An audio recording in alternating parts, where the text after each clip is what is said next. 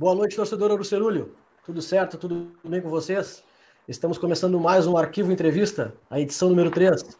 É o nosso novo projeto, onde a gente chama os ídolos do nosso glorioso Esporte Clube Pelotas para entrevistar, falar algumas coisas do passado, algumas histórias uh, tão bonitas que esses jogadores viveram aqui no nosso clube. Hoje o nosso convidado, nada mais, nada menos do que Roger Catti, grande, grande goleiro Roger Catti. Boa noite, Roger. Tudo bem? Boa noite. Boa noite a todos ligados. É um prazer estar falando com vocês aí nessa sala de bate-papo. Fico muito agradecido pela oportunidade de, trazer alguns contos aí que ficaram no passado e que a gente sempre lembra com muito carinho. Isso aí, fiquem ligados, porque vem muita resenha, vem muita história boa aí. O Roger já vinha prometendo ali desde cedo que vai contar muita coisa boa, então fiquem ligados. Conosco aqui também tem Fred Mendes, boa noite. Boa noite, boa noite, Felipe. Boa noite, o Roger, né? Nosso convidado. Vamos bater um papo aí, relembrar histórias, né? Pelo que a gente já viu, já tem, tem muita coisa para ser dita aqui.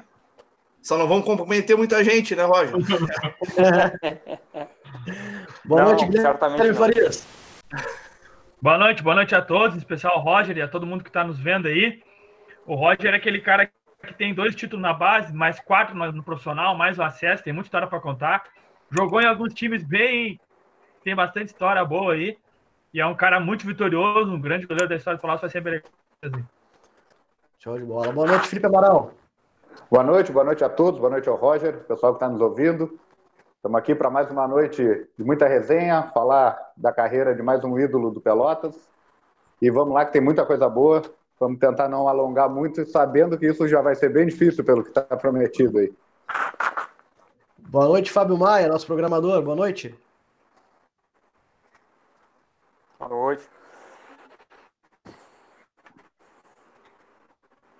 Show de bola. Então a gente vai fazer um breve resumo aqui né, da história do Roger. Roger, se eu estiver errado em algum momento, tu pode me corrigir. Roger Henrique Cat, ou somente Roger Cat, ou Roger, como é conhecido no mundo do futebol.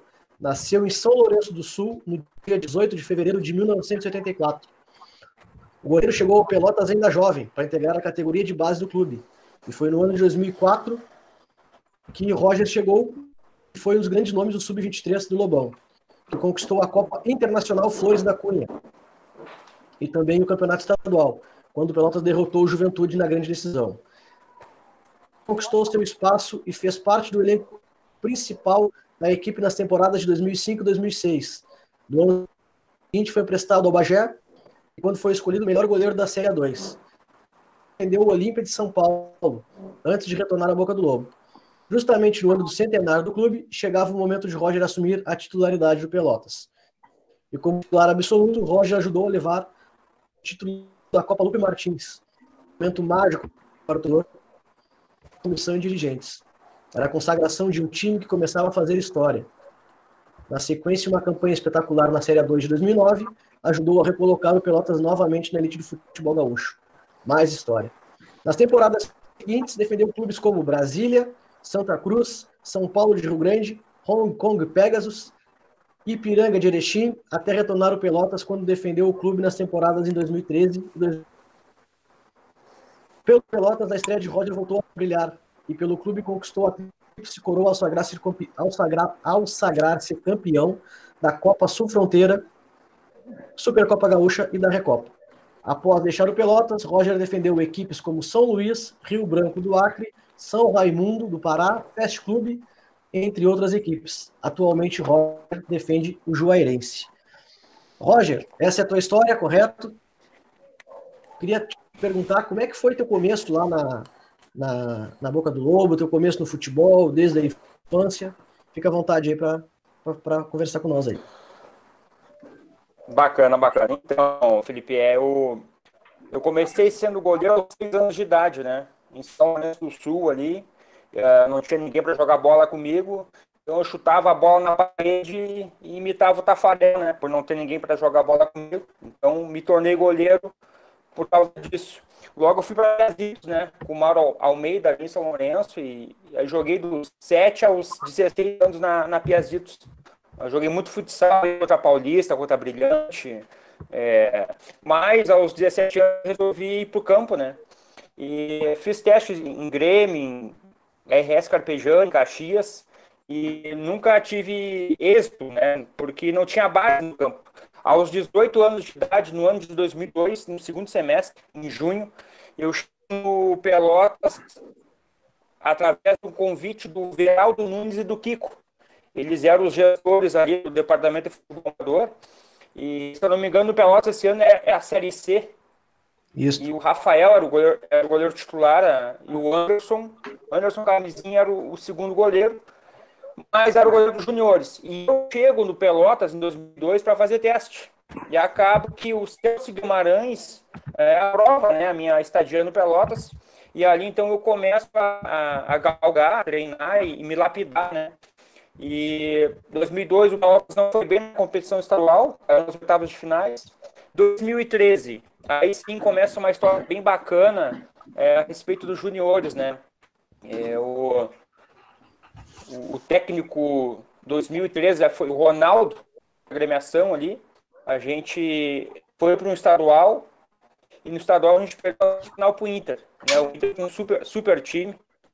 Aí, em 2013, eu fiquei todo ano no, no, no juniores, mas fiz o contrato profissional. Eu fiz o primeiro contrato profissional até 2006. Né? Como eu vinha destacando na, na equipe juniores, acabou que em 2004 é, a, a torneio internacional da Cunha, onde o Pelotas foi campeão, uh, campeão do torneio. Né? E aí, nesse ano de 2004, a gente volta para Pelotas, o torneio foi da e 2004 foi o ano que o passou. Então teve muitos jogadores dos juniores que foi aproveitado depois ali na, no retorno do gauchão, né? Eu lembro, teve Gustavo Bastos, Thiago Treichel, teve uma Rafael Churran, teve muitos jogadores, o Igor Alisman, Fábio Pratini, teve muitos jogadores que foi campeão lá na, na, nesse torneio nacional o Pelotas aproveitou em 2004. Logo, de tanto treinar com profissional, né? Acabou que o Pelotas não teve sucesso em 2004, fez uma campanha muito abaixo, a gente não ganhou uma partida, né, gurizada? Aconteceu que o, ju, o, junior, os juniores ele ganhou muita força em 2004 por ter treinado profissional. Aí então nomes como Igor Talismã, Fábio Pratini, uh, entre toda aquela safra de atletas, né? É, a gente foi campeão estadual a gente conseguiu a, a, a façanha ali de, de fazer bons jogos e jogos difíceis, né, contra a dupla Grenal, dupla Caju, foi campeão estadual. E aí começa aquela questão de gestão do, do clube, né, que nunca se preparou muito nesse aspecto de base, né. É, o Thiago Trecho foi para o Inter, outros jogadores foram ou vendidos, né, e eu fiz a opção de ficar no Pelotas, para tentar uma, uma oportunidade profissional. Só que aí, gurizada, 2004 ele acaba, eu, a gente sendo campeão estadual, e veio em 2005, na gestão de Marcelo Neves. E eu tive o convite do Juventude para Paulo. E o Marcelo Neves falou assim: não, tu vai ficar no profissional, tu vai concorrer à vaga com o Cássio. E aí, aí começa a história com o Cássio, né? 2005, isso. O Cássio, aquele goleiro macaco velho, cancheiro, né? Hum. Rapaz, o Cássio jogava todo quebrado, não dava brecha, né? E aí eu fiquei todo 2005 ali aprendendo ainda mais, né, me preparando. Uh, não joguei nenhuma partida, fiquei no banco de reservas, normal também, né? Tava começando aos 20 anos de idade. 2006 da mesma forma, o, Caiu. o titular. Não. Manda bem ruim. E o Cássio naquela. Eu fiz uma amizade muito bacana com o Cássio. O, o Cássio é assim, aqueles goleiros que. raiz, né, cara? Só para ter uma ideia, assim, para não deixar fugir, para ficar distante depois. Teve um jogo lá, cara, em 2006, lá em Três Passos. Nós chegamos no vestiário do Três Passos, cara. O Cássio me tira uma furadeira da mala. Um... E todo mundo começa olhar, o, o treinador era o Bagé, o Bagé era meio doidão, né? O Cássio furando parede, metendo prego, ele fez tudo isso, levou o martelo, furadeira, bucha, para pendurar o casaco dele do clube para não deixar no chão. Aí eu, eu sabe? Ai, e eu peguei muito cara das antigas, né? Eu, eu fui um cara muito felizardo, assim, porque depois, mais para frente ali, em 2007, 2007, uh, época da AGS, né? Aí todo mundo queria jogar no Pelotas com o César Sampaio. Mas o Nestor Simeonato tinha me dito lá em 2005 enquanto eu não saísse para pegar uma experiência, nunca ia jogar em Pelotas, porque tinha um preconceito da casa, jovem. Aí no ano de 2007, cara, o ano que a, que a AGS, né, uh, fez essa parceria com Pelotas, eu fui pro Bagé, cara. Acabei jogando contra o Pelotas aí. É, jogou bem e... demais, inclusive, eu não quero dizer nada. É, é a, escuta as negociações. Aí eu tô lá em Bagé, meio que fui é, falei lá pro Passarinho, que é o treinador de goleiros, ah, tô indo embora, não vou jogar. O Cássio tem mais um ano no contrato, eu não vou jogar, ele é experiente. Nós precisamos de um goleiro experiente, eu preciso ganhar experiência. Aí eu fui pro Gé, cara. Quando vê, o César Sampaio chamou o, o presidente do Bagé. Ele me pegou, botou no carro, eu fui lá para negociar o contrato. O presidente do Bagé pede bola, pede, pede ingresso o César Sampaio pediu 500 ingressos para minha ida para lá. Aí o presidente do Baixo, não, não, vou fazer um negócio. O Sampaio não queria que eu jogasse Pelotas, aquela coisa toda. Então, assim, é, chegou 2007, eu fiz bons jogos contra o Pelotas, acabei ficando no campeonato. É 2008, gurizada. 2008, a mesma coisa. O Cássio renovou e ele não ia jogar de novo. Aí eu, pá, mas o não larga o osso, né? Aí eu desde 2004 até 2008, né? E o Cássio, bom goleiro, fazendo bons jogos, experiente, né? Ah, vou ter que ser emprestado de novo. Aí eu fui para a Série A2 do Paulista. Eu vou para a Série A2 do Paulista. Quando eu retorno para o Pelotas, é, no meio da Série A2, é o Rogério Zimmermann, meu treinador. E eu sem espaço nenhum com o Rogério Zimmermann. Sem espaço nenhum.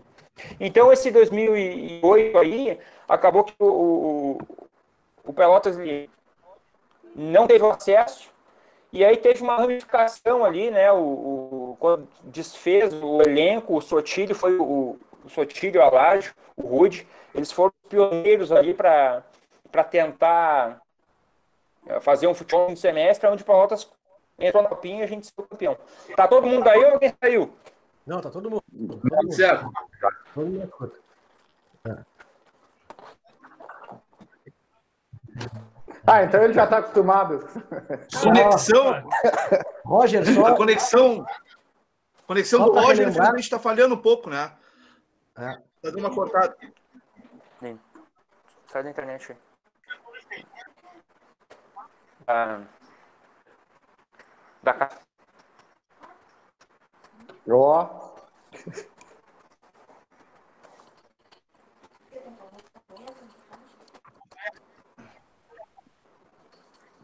Ah, é isso, é. Um beijo na Rejane.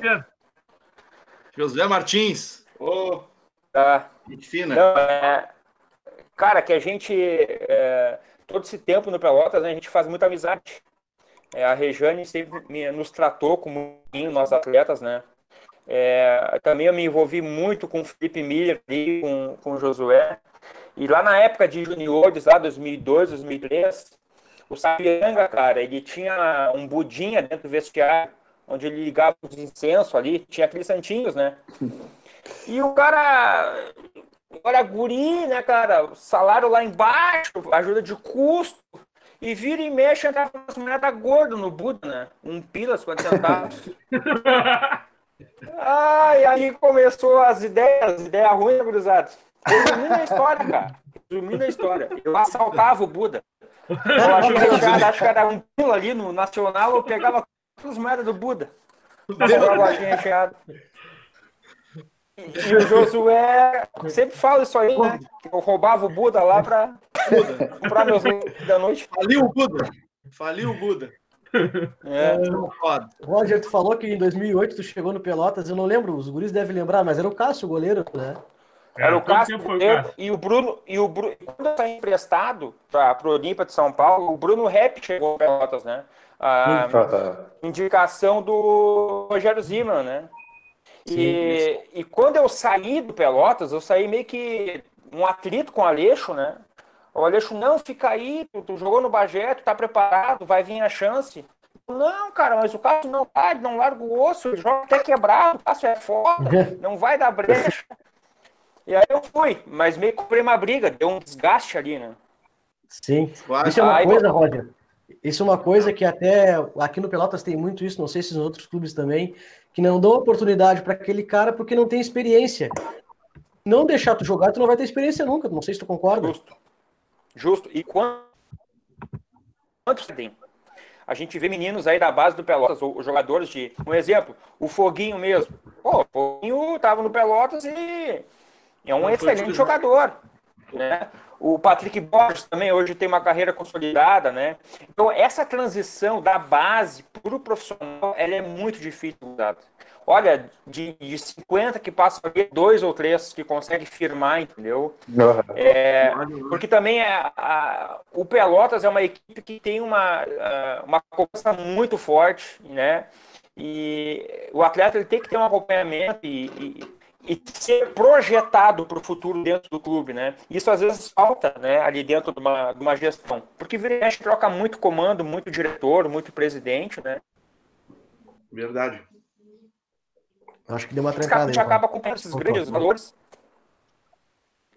Ah, é, recapitulando, esses valores eles escapam do Pelotas e depois a gente vê na TV outros grandes times, né? Mas por falta desse, desse gerenciamento dentro do clube, né? acaba saindo muito jogador bom, com grande potencial, que não é aproveitado na base Isso, do profissional. Ainda é, hoje eu não sei como, matéria, é que, né? não sei como é que anda o Pelotas hoje, mas teve uma época que o Pelotas tinha toda a base, todas as categorias de base, e aí não tinha a última. Então o Pelotas fazia. Sub-20 a última categoria e não tinha. Aí eles saíam e iam para outro clube que tivesse. Não sei como é que tá hoje. Justamente. Tá pior. Tá pior porque não tem o sub-17. Tá. Ainda tá hoje, escolinha. Ainda hoje tem uma matéria no Diário da Manhã, né? Com o Felipe Miller, o saudoso Felipe Miller aí, que faz um baita trabalho. A, a... Mas matar o cara, tipo, Saudações ao Felipe Miller, perdão, perdão, Felipe. Ué, de repente ele morreu hoje, a gente não sabe, mas achei que já estava vivo. Né?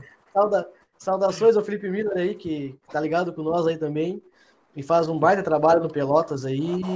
Deu uma baita matéria lá falando sobre a. Uh, Fred, temos alguma pergunta pro Roger? Cara, o, o Fabinho tem a. Eu não tô com.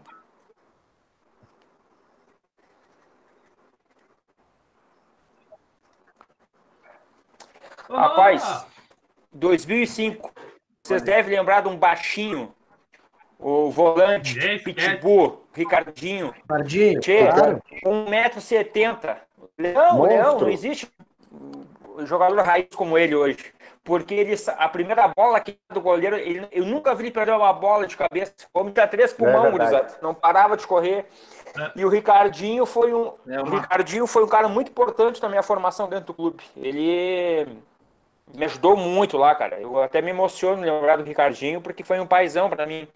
A gente, quando chega no profissional, assim, meio, meio acostumado, não tendo experiência, o Ricardinho fez um trabalho bem bacana com os jovens da base lá e sempre mostrando, orientando o caminho. Um grande beijo, Regiane de Paula, minha mãezona. Baita jogador. Jogava muito. Baita jogador.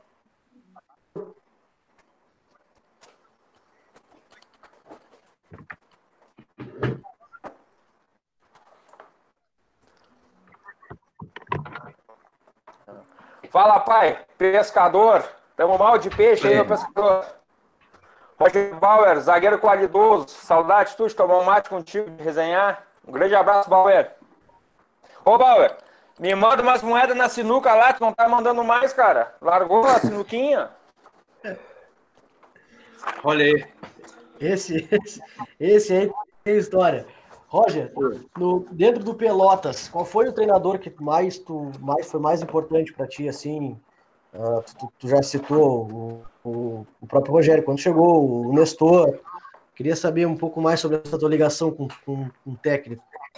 É, quando, quando 2008 o Pelotas define que vai jogar a Copinha, é, ele começou com o Ney Almeida, se eu não me engano. E logo em seguida, em duas rodadas, uh, o Gilmar Dalpozo assumiu. que loucura. Aí veio o Gilmar Dalpozo. O Gilmar Dalpozo, por ter sido goleiro, ele ele foi um cara que uh, sempre ajudou bastante a goleirada, né? Por ter experiência e foi um cara que me fundamentou bem ali. Mas em termos de técnico, em técnicos, assim, né? É, todos os treinadores que a gente foi campeão ali, 2008, 2009 ou, ou 13, os caras fizeram diferença, sabe? Tanto o Paulo Porto é, quanto o Beto Pereira, assim, os caras, é, no momento difícil, em momentos, em situações delicadas, os caras tiravam o coelho da cartola e, e conseguiam direcionar bem a equipe, né? Então, uh, uh, passaram grandes treinadores pelotas, né? Alguns não conseguiram criar um grande momento, mas outros fizeram grande diferença e, eu levo uh, muitas marcas positivas desses tempos na, na, carreira. Show de bola. Fred, tudo contigo. É, eu vou perguntar para o Roger uh, qual foi, na opinião dele, assim, o jogo, o jogo mais importante que ele teve no Pelota, se teve algum assim especial, e o que tu acha também que tu fez a melhor atuação em campo. Um jogo que tu arrebentou. Foi. Tu tem isso contigo, assim? Qual foi o melhor jogo? Qual foi o mais importante? Cara, eu tenho um jogo muito marcante, muito marcante mesmo. É... Foi em 2008, no, no Centenário, que a gente perdeu o jogo 2 a 1 cara. Aquele jogo ali, o Baltas foi campeão da Copinha ali, naquele jogo ali. Porque o time do, do Caxias é, era a Série C, tinha uma equipe bem qualificada, eles tinham fora da Série C. E, e, a gente tinha uma boa equipe, uma equipe cancheira. Só que aconteceu que o, Caxias abriu 2 a 0 o, o juiz estava um pênalti lá, Mandrake, do, no, no Denner. E 2 a 0 e, e, o engraçado, gurizada, é que assim, ó, o Pelotas tinha grandes atacantes, Thiago Duarte, o Sotiri, é, o, o, Santiago, ele, Michel. O, o, Michel, o Santigol. E o mais engraçado de tudo é que quem fez o 2x1, o gol lá foi o Leonel. O Leonel, o Leonel nunca era Isso. lançado, cara. Ele nunca era lançado, dificilmente ele era, era lançado. Eu, eu, eu não tenho convicção se foi o Cleiton que fez um, o arco, cara, para trás, perfeito na marca do pênalti. E o Leonel deu uma torneada de cabeça, a bola foi dar na asa, 2 a 1 um, cara. E aí a gente, foi pro, é, a gente foi pro vestiário e a 2 a 1 um, na boca da nossa, na boca da nossa.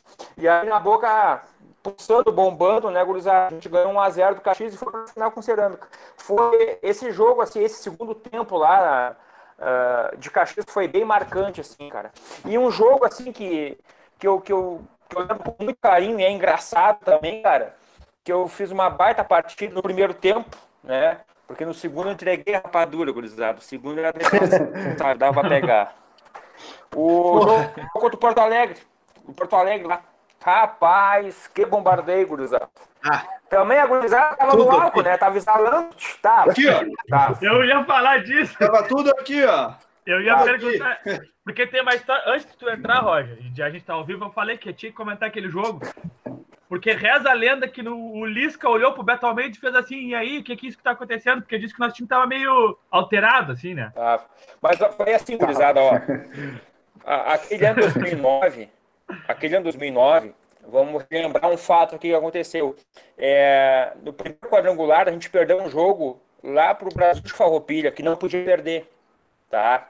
E aí acabou que no, na última rodada desse quadrangular, o Pelotas ganhar em casa e torcer para o resultado. O que, que aconteceu? Teve dois ônibus da torcida que lá, lá no Ivariane, lá no restaurante, desceu uhum. Para dar um calor em nós. Eu estava presente. É, é, e aí, isso aí, gurizada, a gente tem que tirar para os pau-ferro da época. O Rude, o, uhum. o Sotiri, o Marcos Sapucaia, porque a, a mulher do restaurante, isso, a, o Thiago Rocha, a, a mulher do restaurante se apavorou, chamou a polícia, ah, agora os caras vão quebrar tudo. E nos tocou para fora. E aí o Yuri, não, vamos acalmar o gurizada e dizer que dá. Vamos, ninguém vai brigar. Isso, isso. É, vocês, tá, vocês lembram, né, Todo mundo se prometeu ali. Todo mundo prometeu. Mas foi bom acontecer, que depois a gente atropelou todo mundo e deu tudo certo, entendeu? Claro. É.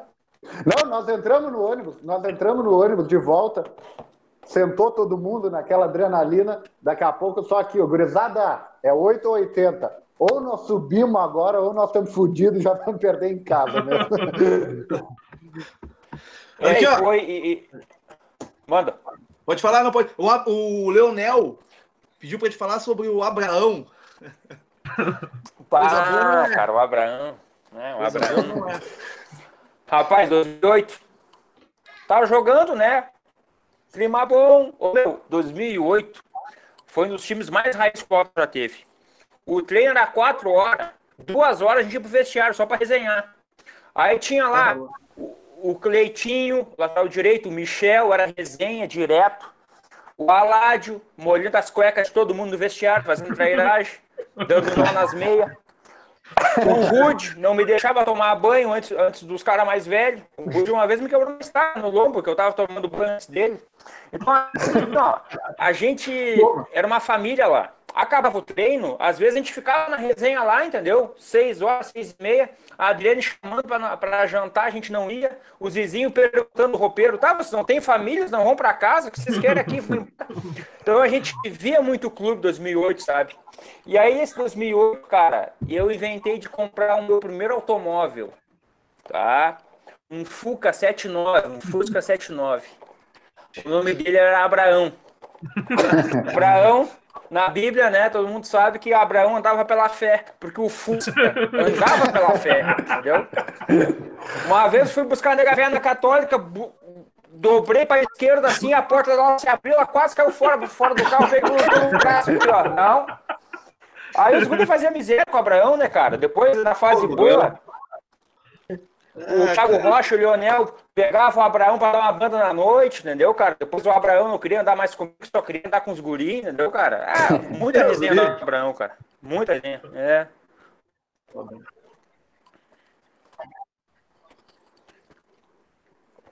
O chegou na frente do, do, do, estádio lá, né? E eu tinha comentado com a fechadura não tá fechando, não sei o que acontece, o giro a chave não dá. Acredita que o Aládio abriu a porta do Fusca, uh, entrou dentro do Fusca e tirou minha palanca, escondeu a palanca, a, a marcha. E eu fui até pra casa, e o Fusca ficou aberto lá na frente do clube lá, entendeu, cara? Ainda bem que ninguém levou aquela porcaria, né? Ai, cara.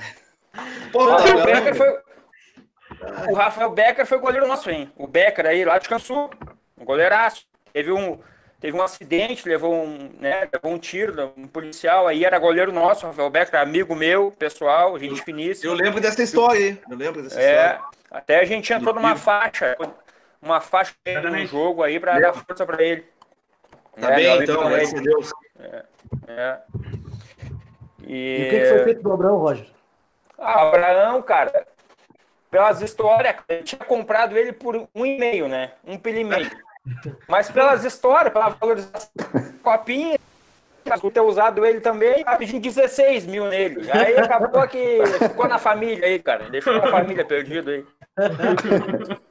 Pô, Gabriel.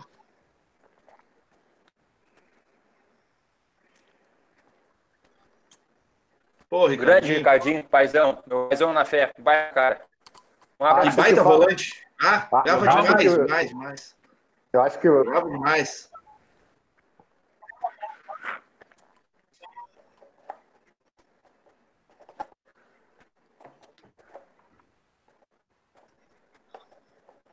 Comeu sopa Cara, de morcego foi... também, Roger? Não, não, não, não, não. Não, eu, assim, eu... 2011 fui para Santa Cruz, aí na, na semana da estreia é, do campeonato eu trinquei o pé. Estourei o tornozelo ali e não consegui jogar um jogo 2011.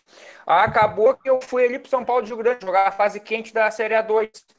E aí todo, todo jogador passa por uma crise na carreira, né, Gurizada? Ainda mais a, o meu nível que eu joguei, né? Nunca joguei uma Série B, Série A. Então eu sou um guerreirinho da bola, andarilho.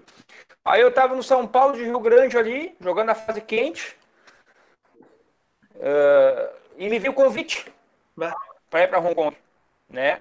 E foi, foi um grande milagre assim, porque é difícil estar de goleiro, né? Aí acabou que eu aceitei, foi muito bom assim o convite financeiramente também, foi uma experiência boa, né? Eu, eu pude jogar uma temporada lá. Uh, o clube é um clube de meio de tabela, né? Lembrando que Hong Kong é diferente da liga chinesa, porque Hong Kong é, é uma colonização inglesa, então é uma liga diferente, mais inferior, porém muito organizada, né? Que dá acesso à pré-Ásia, à Copa da Ásia. É, então a gente ficou ali no meio da tabela no campeonato, mas foi uma experiência bacana. E sobre a comida, gurizada, é, os primeiros 15 dias, cara, eu emagreci uns 5 quilos. Porque eles fizeram um apartamento e morava eu mais um brasileiro. E a gente estava na pré-temporada. Então uh, tava muito quente. E eu passei, cara, 15 dias comendo Mac, cara. Só porcaria, meu. Só porcaria. Tá Depois eu comecei a cozinhar. Porque como tinha atletas do Senegal, uh, atletas ingleses e, e, de outras etnias, o clube ele não disponibilizava da alimentação. O sistema é outro lá, né? Então a gente fazia em casa, né? Ou comia fora. Depois a gente pega os atalhos e começa a comer fora, tá melhor, né? Mas foi uma experiência bacana, bem diferente. Bom, show. Rogério, eu tenho uma pergunta que é muito parecida com a que eu fiz para o Thiago Duarte, porque tinha uma característica de vocês que me chamava a atenção, que era a regularidade, né? É, talvez não fizesse muita defesa espetacular, mas é, a gente nunca te viu tomar gol fácil. Não, nem falo do frango, frango todo goleiro toma, mas o gol fácil, aquele meia-boca, tu não tomava, era muito regular. E no amistoso contra o, o time aqui da colônia, ou numa final, tu jogava na mesma tranquilidade, na mesma calma. Tu tem algum segredo para isso? Era só teu jeito? Tinha alguma coisa que tu fazia? Como é que tu conseguia manter essa regularidade boa? Cara, assim, eu, eu fui um goleiro discreto e regular, tá? É, eu, eu tenho eu tenho entendimento que eu, eu, eu, eu tinha as minhas limitações, certo? Mas o, o, grande pioneiro, assim, o cara que conseguiu me introduzir dentro do futebol, me ensinou muita coisa, foi o Passarinho, o mestre pássaro aí de Pelotas, tá? É... Eu tive a felicidade de não ficar marcado em grandes jogos. Né? É, às vezes, lá contra um, um jogo sei lá, no meio de tabela, no começo da temporada, eu tava me apresentado, né? Qual goleiro que não apresenta, né? O cara. é, é legal claro. um rebote nos pés do 9. Legal, vamos cagar a torcida, entendeu? Um rebotezinho no pé do 9. Mas, assim, é muito trabalho, cara. Muito trabalho. E, e isso é uma coisa minha. Sem um momento difícil, crítico, eu crescia. Mas também por conta de estar do lado de pessoas que faziam acontecer. O Aládio mesmo, cara, eu lembro com muito carinho do Aládio.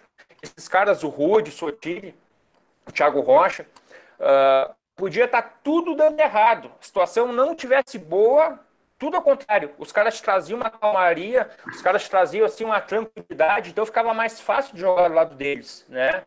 É, antes vocês me perguntaram qual jogo que me marcou mais, aquele jogo do Porto Alegre, eu peguei bola pra caramba no primeiro tempo. Fiz 7 defesa. Aí no segundo tempo, cara, uma bola defensável, entreguei entreguei o porco, entreguei doce. Então é vida de goleiro, cara. É vida de goleiro. É ninguém pagou porque quer, entendeu? É uma tomada de decisão ali, é muito rápido, né, gurizada?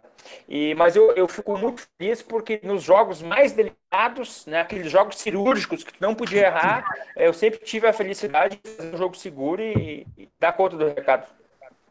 É, e falando nisso, aproveitando, Roger, tem um lance que é uma defesa, eu acho que é a defesa que eu mais comemorei na Boca do Lobo até hoje, e tu já falou da. Foi na volta do jogo contra o Caxias, na, na Lupe Martins, que a gente abre o placar com o Ijuí. Aí, era tudo que a gente precisava, aquele 1x0 e a torcida mil. E um minuto depois, a nossa zaga dá uma cochilada e o centroavante sai na tua frente. É ele e tu só, e daquelas que ele tem espaço para conduzir Uhum. E ele chega, ele dá uma ameaçada e tu meio que também dá uma sambada. Eu, e eu bequei. Uhum. E tu faz a defesa ela explode na trave ainda. Eu acho que aquela torcida estava inflamada. Quando o cara saiu na tua frente, todo mundo só parou assim. Tem até um vídeo no YouTube que só pega a torcida, não pega nem o lance. E uhum. a defesa que eu mais comemorei. E era no começo da tua trajetória. Então, é esse tipo de lance que começa a te embasar e te dar confiança para seguir a tua, tua carreira? Ah, com certeza, né? Porque o, o, goleiro, cara, a gente vive numa linha tênue, é diferente a vida de goleiro, cara. A gente tem que estar tá preparado, a gente vai do céu ao inferno muito fácil. Teve jogos claro. da boca do lobo que eu chutava um tiro de meta torto, a vaia pegava. né? É, a torcida do Pelotas lá cobra e, a, e, e, o atleta ele tem que responder essa cobrança.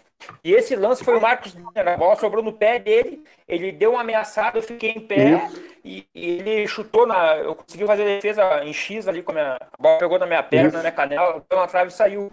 E, e, isso, esse tipo de lance, é, ou um carrinho que o Matheus Louco dava, entendeu, cara? É, uhum. A torcida lá sente essas, essas vibrações. Sim, foi uma explosão, vê, um gol. Ela vê e joga junto. E quando, quando o Pelotas consegue ali, a, alinhar uma equipe aguerrida dentro de campo, né? Pode até jogar mal, taticamente, tecnicamente, mas a torcida do Pelotas sempre pede isso, né? Que, que deu sangue ali dentro. Então, dentro da boca do lobo, todas as vezes que o Pelotas formou um time forte, chegou a, a alinhar, a, entender esse clima, o Pelotas é muito forte de dentro e, e é difícil perder um jogo. É verdade. Show de bola. Fabinho, tem mais interação da galera aí?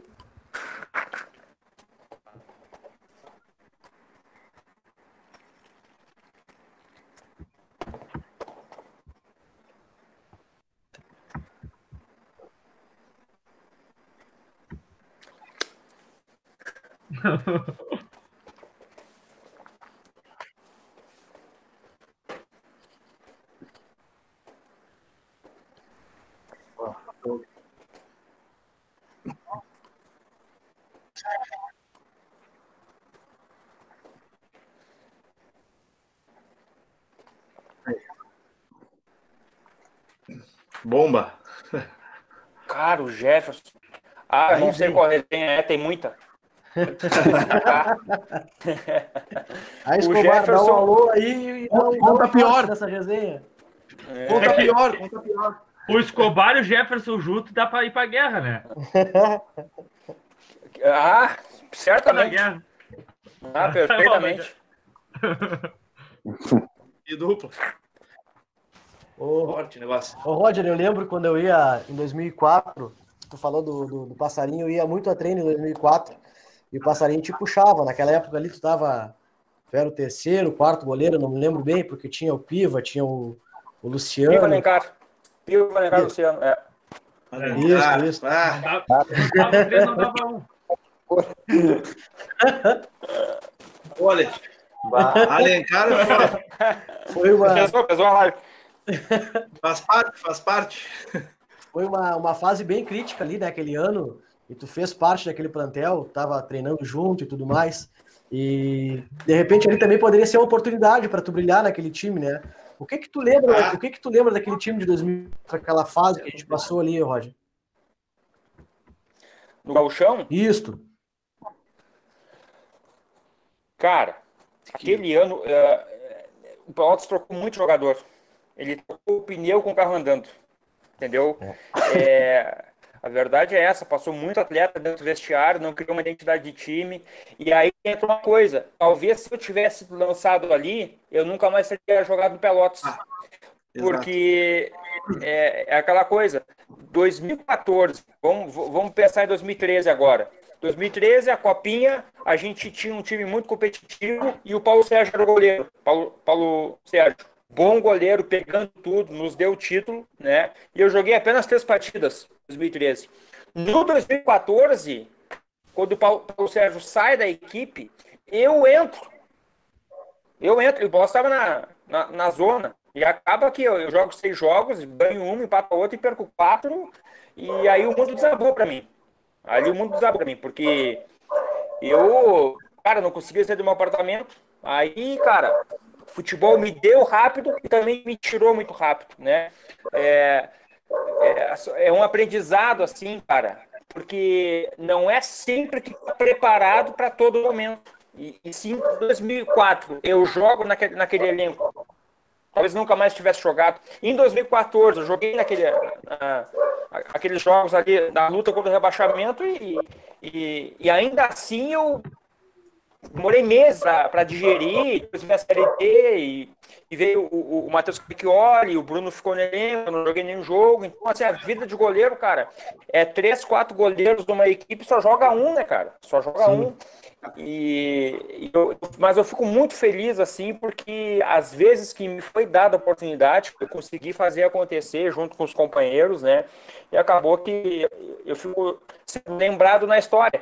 Talvez eu, eu não seja aquele goleiro mais espetacular que o Bottas já teve, né? Eu, eu, eu entendo isso. Porém, na hora que precisava, cara, na minha simplicidade, eu tentava resolver da forma que me convinha, né? E acabou dando certo. Isso, tanta faixa e e a gente está aqui nessa resenha hoje. É isso aí. Deixa, um cara, deixa, eu, deixa eu um cara mais discreto, né? Guilherme, só deixa eu, eu fazer um comentário. Vai, eu, entrei, vai, vai. Eu, eu, entrei em 2004 justamente para falar de 2014. Que como eu estava lá em 2004, eu lembro do Roger Fernando, passarinho, aquela função toda com ele. E em 2014 teve um jogo que eu estava dentro do túnel, eu não lembro qual jogo era, e tu desceu, Roger. Não sei se tu lembra dessa cena também, não vai lembrar, mas para mim marcou muito e tu desceu o túnel no intervalo do jogo e o Neca veio te dar um abraço. Vamos lá. E tu falou, vamos aonde, Neca? Vamos aonde? Ah, Aquilo é. foi uma coisa que me deixou assim, ó, me abalou e eu vi, bom, os caras já estão entregando o ponto, não tem o que fazer, é. a gente está numa situação que bem complicada. E 2014 foi que nem 2004. Foi uma troca de jogadores, foi um problema de salário e aquele grupo, aquele grupo se desuniu, né? É. É, Uh, tu vê a gente em 2013 campeão ali, né, cara, com um baita de um elenco, certo? E campeão da Supercopa Gaúcha, chega forte do Gauchão. E aí, em 2014, as coisas começam a não acontecer quando a gente sai contra o Esportivo, que tinha um time bem, digamos assim, simples, mediano, cara. E a gente perde fora. Aí vem em casa contra o Veranópolis, empata com o time do Julinho, retranqueiro. Julinho uma retranca lá e empatamos. Aí a gente veio mais um jogo em casa, acho que o ele perde. Então a gente arrancou muito mal ali. A gente arrancou muito mal ali, e aí a questão de gestão de grupo. Pelotas contratou alguns atletas que não vinham jogando, liberou alguns atletas que jogaram a copinha, né? É, aconteceu que no meio do retorno ali tinha, tinha que se tomar algumas providências, né?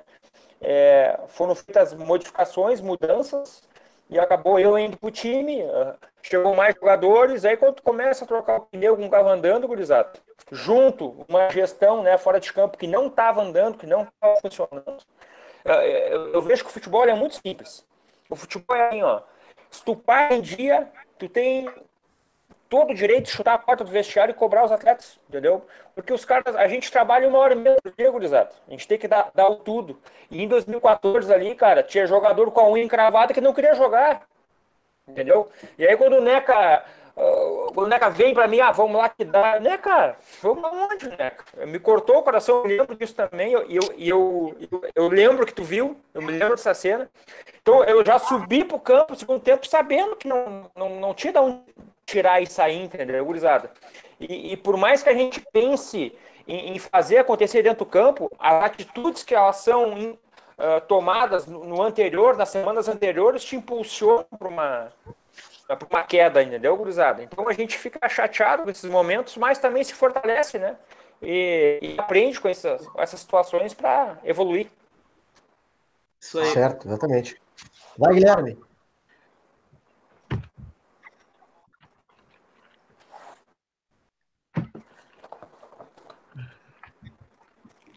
Não, minha pergunta era bem exatamente isso. Se, se os motivos. É, que eu ia falar aqui. Vamos deixar a parte ruim para agora, para a gente entrar pro, do meio para o fim de coisa boa. Mas se os motivos de, da queda de 2004, 2014 eram diferentes, já deu para ver que era. A gente de fora acaba percebendo algumas coisas, mas a gente não tem certeza. E quando tu fala, a gente sabe, né? Mas era exatamente isso. Exatamente isso. Saber se foram motivos diferentes para situações diferentes. É, vou dar um exemplo aqui então. O Everton Zagueiro Barbuto, que está aí no, não gosto nem de falar o nome aí. tá. Vermelho. Cara, é, ele era o quarto zagueiro na copinha. O, o, titular era o Bruno Salvador, capitão, jogava muita bola. O Edson Borges machucou. E o Pedrão, que até retornou esse ano aí, muito bom zagueiro. E o Everton era a quarta opção. O que aconteceu nessa gestão de troca de elenco? O Everton sai do Pelotas, jogando pouco, e vai para Juventude. E joga no Juventude. E tantos dois zagueiros pro Pelotas, que os caras não vinham jogando. E os caras acabaram jogando, entendeu? Os caras estão cinco meses, seis meses parados. Então são escolhas que são feitas, né, gurizada? Não é só isso. Esse é um pequeno exemplo, né? De uma caneiragem, a carenagem aí que é muito grande. Mas Sim, são, são tempos passados, gurizada. É uma é questão que a gente também é, não sabe lidar com sucesso, né? A gente, o ser é. humano ele é, ele é, enganoso, né? Pô, 2013 ali, cara, aquele jogo contra o Inter na chuva, né? Pô, time acertadinho, baladinho, tinha tudo para fazer um puta de um gauchão e quando vê o negócio não acontece, né? Aí cada um tem as suas conclusões, né? É, Neto? Claro. Claro, é. exatamente. Não o... pingou também, aí complica. É. Isso são erros que são cometidos até hoje, Roger. Ele vai ser cometido, acho que por um bom tempo. Hoje mesmo saiu a matéria aí que o Pelotas estava de um olho no jogador que está bichado do joelho. Pô, então. O é Pelotas, complicado. O Pelotas, claro que influenciado pela parada do coronavírus, mas acho que seria o rumo natural. O Pelotas está indo para o terceiro treinador num campeonato de 11 jogos. Complicado. E aí? É uma questão de convicção, né? É, aí se faz futebol. A gente tem que entender que a nossa aldeia aí, cara, ela é, tem uma imprensa que forma muita opinião, tem uma torcida que exige muito, e com razão, né? Porque o Palmeiras tem uma grande estrutura. Essa questão de gestão, eu, eu vejo que o futebol não. Eu creio na continuidade. Eu não acredito em duas troca comando. Isso aí é quando o time está rebaixando. Aí pode dar certo. Mas eu creio na continuidade. Esse técnico do Pelotas, o Covalcini, é um alto nível, né? A gente sabe do histórico dele e, vamos torcer aí para que ele consiga é, bons atletas que entendam a filosofia dele também, né? né para Pelotas fazer uma boa campanha na D e subir, que não é difícil. Roger, deixa eu te fazer uma pergunta. Uh, tu sempre foi um cara mais reservado, a gente lembra, né? E o time de 2008 e 2009, que era a mesma base, time todo muito parecido. É, do mesma forma que ele treinava, que ele jogava, ele ia pra noite, ele bebia, ele metia festa, mas ele treinava, ele jogava, a gente não via ninguém machucado, a gente não via ninguém dando migué. Na hora que jogava, jogava, mas metia muita festa. E ficou muito essa história aqui, né? A gente via, e não era só de falar, a gente viu o pessoal na noite brincando, mas jogava. Como é que era para ti ver isso? Porque tu sempre foi um cara mais reservado e tal.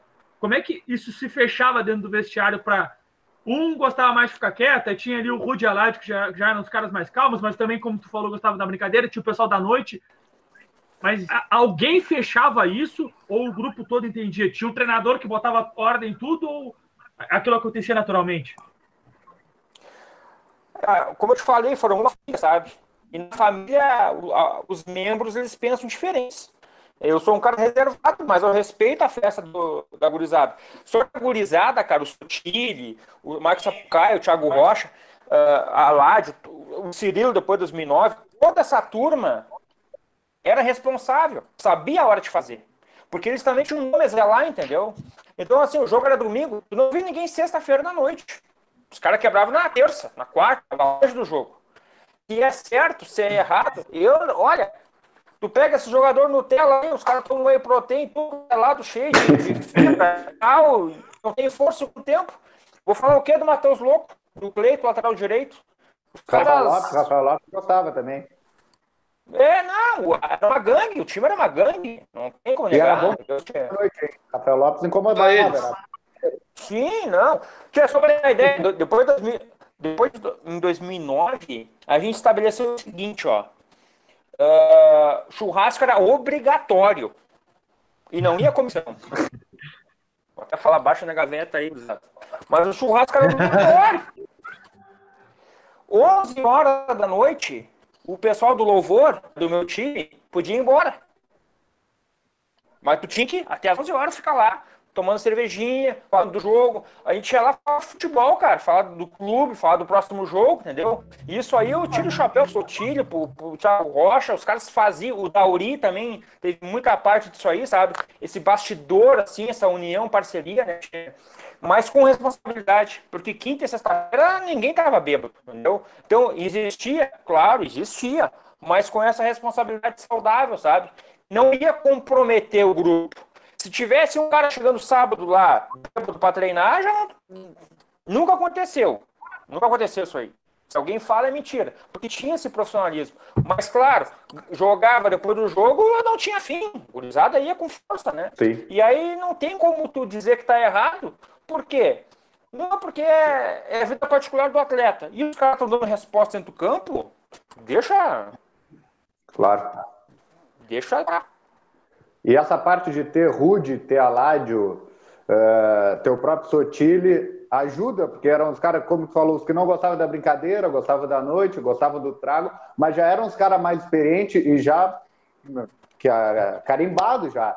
O cara não é um guri de 25, de 26 anos que pode se perder, que os caras se tinham que se perder já se acharam de novo. E isso aí ajuda É, a na hora- mais novo, né? Justo. Perfeita, perfeitamente, essa leitura. Na hora que um guri empolgado fosse perder, chegava o Rude, chegava o, o Sotilho, chegava o Rocha, os caras chegavam, ó, tá demais, dá uma segurada, tu é guri novo. Porque Pardal não anda com, não voa com gavião, né? Então teve essa, é, teve essa- esse entendimento aí. É Claro. importante na montagem do time sempre ter né, os mais velhos com os mais novos também, né? Na, na Essa, semana mescla. Passada, Roger, nós entrevistamos o Ademir Alcântara, que ele jogou em 1974 aqui no Pelotas. Essa pergunta para ele, o que, que ele via de diferente na época dele e nessa época de hoje? Até tu comentou os jogadores Nutella, embora tu seja de uma base mais nova, tu ainda, como tu ainda está em atividade, mas o que, que tu acha dessa gurizada que vem vindo? O que, que tu acha que pode melhorar? Ou se falta alguma estrutura? Eu te adianto que o Ademir ele falou que isso é muita pressão dos, dos empresários já em cima, colocando uma responsabilidade. O que, que tu acha desse assunto, Roger? Ah, é, é um, é um tema muito abrangente, abre um leque aqui de possibilidades, né? É, hoje em dia o atleta, é, jogador de Grêmio Inter na base, aí os caras, a gurizada ganha 30 mil, 20 mil, entendeu? São badalados, o passe vale lá em cima, é, tem todo um trabalho por trás. É, veja bem, jogadores do interior é outra realidade, né? O, o atleta da base tem que se adaptar no meio do cucuruto, na bola ruim, frio, o sul é muito gelado, né? E, e assim, varia muito, cara. É uma questão, vou dar um exemplo assim. É, por que, que o Uruguai é, exporta muito jogador para a Europa? Porque o jogador uruguaio ali, ou até do Rio Grande do Sul, tem muito jogador que vai para fora. Os caras estão se adaptando ao clima, ao tempo, ao campo ruim, a bola ruim, a, a, a chuva, a frio, não tem ruim, entendeu? Aí fazendo uma analogia aqui, uma, uma- bota um baiano lá no frio lá da Bélgica, o cara não consegue jogar, entendeu? Isso varia muito, cara, porque hoje a base ela tá, tá muita informação né, nas grandes equipes, né? Tá com muita informação e a gente tem que respeitar a informação, mas é uma coisa que eu mesmo, como daqui a aposento, né? Eu, o Roger me aposento, aí eu vou ter uma escolinha de futebol, um exemplo, né? Eu- e se eu tiver uma escola de futebol, eu tenho que ensinar futebol. Não é só dar o colete pro guri, fazer ele fazer um coletivo ali e não estou ensinando nada. Acho que o futebol brasileiro deixou muito a desejar eh, nessa essa última década aí, porque sempre foi refém dos craques. Os craques resolviam as partidas. Só que hoje em dia, as equipes jogando em 15 metros, 20 metros, o craque ele, ele, quebra uma linha, ele sai do marcador, já tem outro dobrando marcação, então mudou o jogo. O jogo mudou. E quem não mudou ficou para trás. Essa é a realidade. certeza. O futebol, o futebol tá mais feio, eu acho que ele tá mais feio, entendeu? Não tem mais aquele 10 pifador, três dedos, aquele volante que Cada dava de três mais espaço vazio. É, tá cada vez mais coletivo. E aí o que acontece? Aí tu pega um jogador mediano, mediano, tá? Pata dura, consegue jogar. Ele consegue jogar na linha certinho ali, o cara corre lá 12 quilômetros, mas não acerta um passe aí na, numa diagonal, nas costas lateral, não tem recurso, entendeu, cara? Mas joga, porque corre, porque tem uma, um, um entendimento tático. Então o futebol mudou, gurizada. Então a gente tem que ter muito cuidado, assim, porque comparar essa atualidade com década de 80, 90 é covardia. Não tem, cara. Aquele futebol lá atrás, lá, é, é o verdadeiro futebol, o raiz, a alma da coisa, entendeu, cara?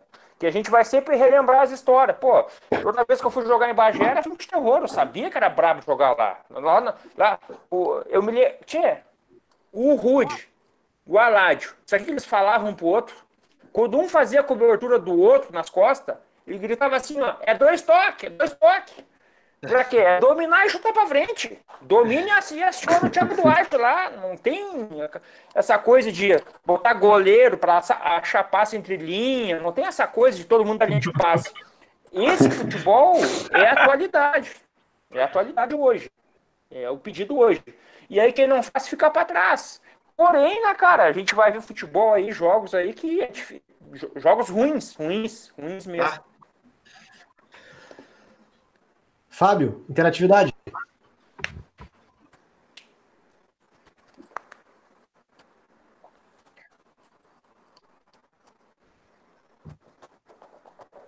Esse era foda, hein? Isso aí tem todo respeito também. Anderson Juiz. É o Juiz. Juiz. Pô, mas... Fez o gol do Caxias lá. É. Não vai falar tudo que a gente não vai deixar, vai ter mais história para ser contada. O Anderson Juiz foi muito bom, né? Com o Caxias na boca do lobo. Como? Ele mesmo. Caxias ali. É. É, importante demais para nós ali, tá? E quando o Cerâmica, a bola deu na canela dele, passou por 427 pessoas, caiu no pé do Sotilho, só o Sotilho goleiro. Impedidaço, impedidaço, Sotilho, mas azar. Isso aí é outro detalhe, ninguém sabe de nada.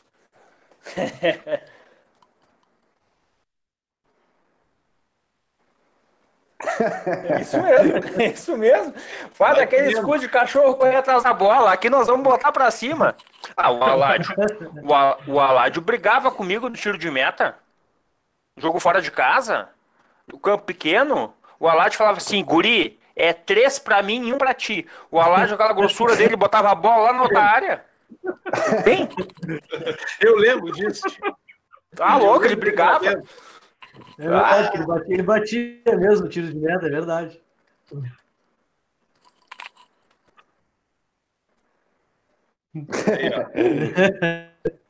Isso aí é brigadeiro, é. né? Isso aí é, é com eles. O Roger, eu tinha uma pergunta agora e me fugiu. Era da. A gente já estava falando aqui do, do, do Ijuí e me fugiu a pergunta, gurizada. Vai, então.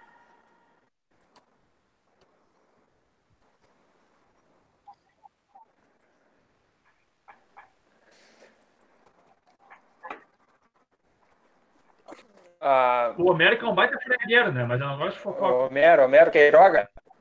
Esse. Ah, parceiraço. A gente troca um zap de vez em quando. Bah, Homero, é. Eu tinha. Em 2008, quando eu assumi a titularidade do Pelotas, o Gilmar Dalpozo me deu toda a confiança para jogar, né? Mas eu sabia. Eu sabia que não. Eu, poderia, eu ia ter um cartão a queimar e meio cartucho, né? Então eu tive na corda bamba ali. É, é, bem difícil, assim, cara, a responsabilidade, tu sendo jovem, com 24 anos, assim, é, acabou dando certo, né? Mas o Clóvis Prestes, ex-diretor de futebol, falava, Roger, não, tu, jogou no Bagé, foi campeão aqui dentro, vai ter uma história bacana aqui dentro. Então eu tive pessoas também, eu sempre troquei muita ideia com o Felipe Miller, com o Josué. É, então, assim, uh, esse dia a dia do Pelotas lá sempre me fortaleceu muito, porque eu fiz grandes amizades lá. Pô, eu tenho saudade do Que Barbada, pô. Ah, o Que Barbada lá. Saudade dele, cara. Porque aí tu saía de um, ia para outro, tu encontrava força no, no Marcos Planel, dava uma palavra amiga, entendeu? E todo mundo via essa conexão que, que eu tinha com o clube, né? Porque, pô, eu fiquei. Eu morei dois anos embaixo da arquibancada, cruzado. Ali na, na, na Gonçalves, ali, pingando em cima da cama, entendeu? É, juniores, a condição é um pouco mais uh, precária, é a realidade do futebol gaúcho, entendeu? Ainda mais no interior. Mas também nunca faltou nada, né? Dentro da Lotas, né? a gente sempre teve toda, toda a base de estrutura. Então, quando, quando, quando eu assumi a titularidade, a responsabilidade era: eu tenho que ir bem e eu não posso errar. Aí, ah, mas vem a sobrecarga. Então era, era um jogo de cada vez, um jogo de cada vez. Então, é, como eu falei antes, cara, tinha Rude, tinha lá, tinha Thiago Rocha, Thiago Sotile, Thiago Duarte, uma turma muito boa, cara. E o dia a dia do Pelotas, ele, ele, ele foi muito positivo para todo mundo. A gente fez amigos ali. O Thiago Rocha é meu padrinho de casamento. Quando eu voltei de São Paulo, lá fui emprestado, eu não tinha onde ficar. Aí o Rocha falou: não, fica no meu apartamento ali três dias, até tu arrumar o teu. E aconteceu, fiquei dois anos com o Rocha lá, a gente ficou super amigo, entendeu, cara? Três dias, é, rápido. É, aí a gente ficou parceiraço. É. Então é isso, cara. É, o dia a dia do Pelotas foi muito bom. Eu tenho muita saudade dessa época. Porque depois, nas outras equipes que eu passei, não se tinha isso, sabe, cara? Tu pega uns caras aí, meia boca aí, tio, os caras nunca jogaram, não deram um chute, são umas pernas do caramba, velho. Futebol tá, tá é. feio o negócio, cara. É, tá complicado. Eu me lembrei que eu te perguntar, Roger, aqui, eu me lembrei. Uh, tu comentou do Matheus, do lateral. Nós fizemos um jogo aqui em 2016. Cara, o pô, pessoal mais veterano jogando numa boa. Quando a gente pegou o fardamento depois do vestiário, a camisa do Matheus, o fardamento, ele estava ensopado. Ele saiu com o nariz quebrado do jogo. Ele, ele deu a vida no jogo festivo e falava: Eu quero voltar, eu quero jogar. Então, é, fazendo jus ao apelido dele, Matheus Louco, né? Eu queria saber. Ah, Matheus. Se tu tens alguma, é... alguma, resenha, alguma coisa com ele aí, alguma fofoca para fazer, é. Matheus. Por que não, desse não, apelido? O, o Matheus é figuraça. Cara, ele tava sozinho na linha de fundo, ele dava mais uma adiantada só para cruzar de carrinho. É impressionante. é verdade. É. Eu não, olha, eu não, eu não sei, cara. Assim, eu não sei quem era. Eu não sei quem era, mas tinha um galo aí que, um pré-jogo ali, a gente sentia um cheiro de pau do, do, do banheiro, assim, cara. Não sei quem era o galo. Não sei, mas, mas existia, entendeu? Tinha uma adrenalina. É, não, malborão, malborão. Vermelho aí. Cigarrinho. É, um cafezinho. Um frio do caramba. Tirar os três, ansiedade, um cafezinho, um bolinho. e o homem tinha pulmão, hein? Tinha. Não, impressionante os caras. Não, não, os caras é. Uns bebiam, outros, sei lá. Os caras é... eles davam conta do recado. Os caras davam conta do recado. Muito bacana isso. Porque não, não importasse o que fizesse, os caras eram responsáveis e davam conta do recado. Isso que é o mais importante.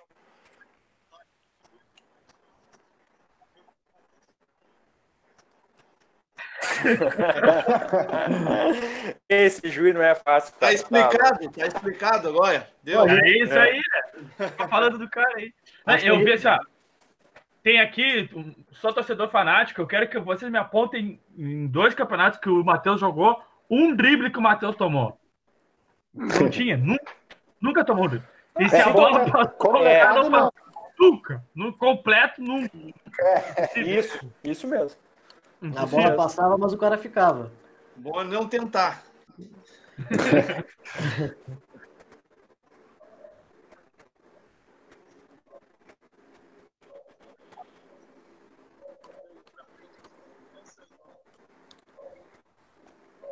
Então, eu ultimamente tenho rodado o norte ou nordeste do país, né?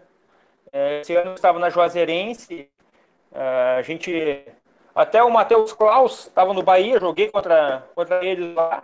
Conversamos depois do, do, jogo e a gente trocou bastante ideia.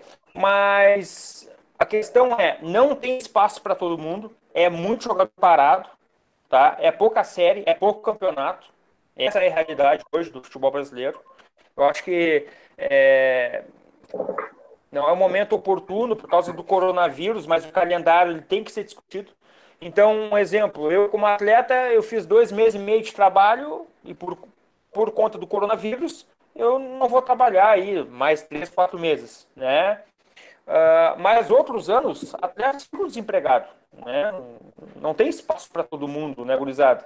Então, é, é assim, futuramente, é, eu penso na CBF fazer curso, me atualizar, né? É, eu defini ainda se a questão esportiva, porque eu vejo também, é, eu trabalhei com muita gente boa dentro do futebol, são muitas experiências, né, positivas. Claro, a gente aprende com as negativas também.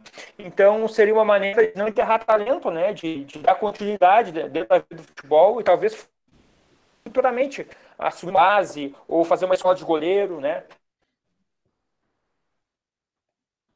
Isso aí. Opa, Deu problema na live? Caiu? aí? caiu, Roger? E a parte. O Roger tá aí, não? Roger caiu, acho. Acho que caiu. Conexão dele, eu acho que tá com algum problema, né? Dá umas cortadas ali e tudo, mas vamos tocar. Tranquilo.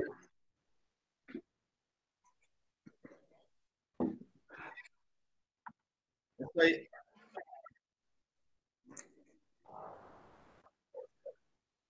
Ah. Show de bola. Voltando, Roger.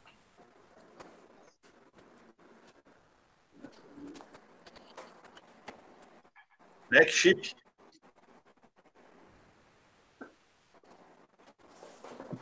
Foi essas, essas entrevistas, como estão servindo para a gente, não só a gente que está tendo a oportunidade de entrevistar, mas para o torcedor.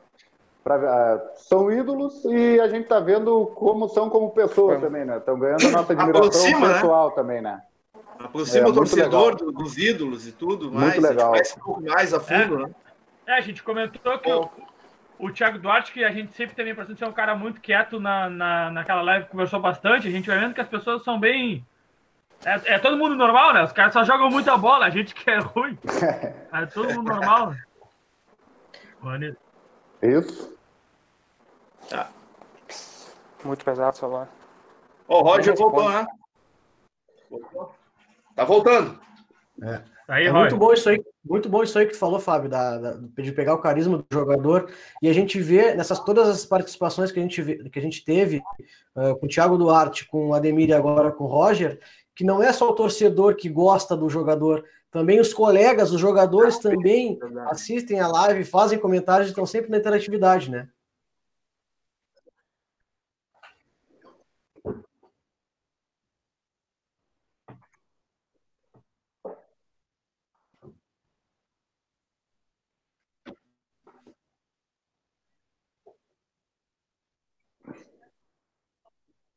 É muito legal.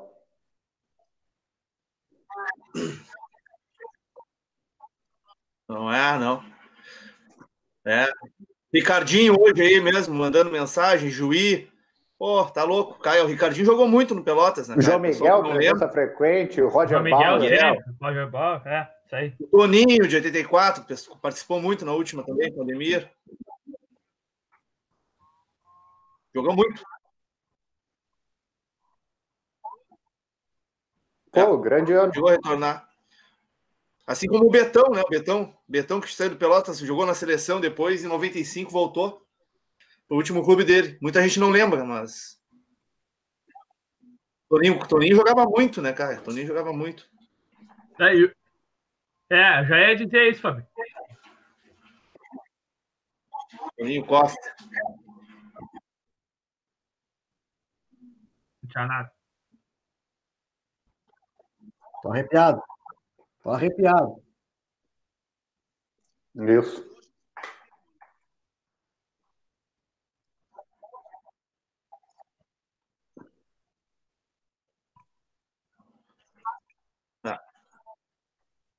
Não. Não guardar pra gente, né? Não guardar pra gente, expor. Exato. É, é verdade, isso aí que o Fábio falou é uma coisa que eu sempre soube reconhecer desde que o, que o Fred montou o arquivo.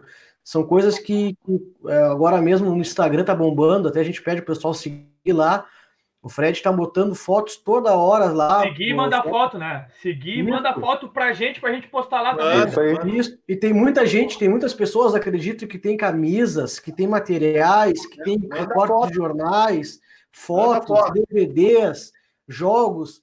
Manda para nós, manda para o Fred. lá que o Eu- Fred e fizeram um baita do trabalho, conseguiram. Fazer um agradecimento agora aqui. tá? O, Daniel, o Daniel Bittencourt, vocês lembram? Volante, jogou muito no Pelotas, ajudou muito Pelotas em 2001.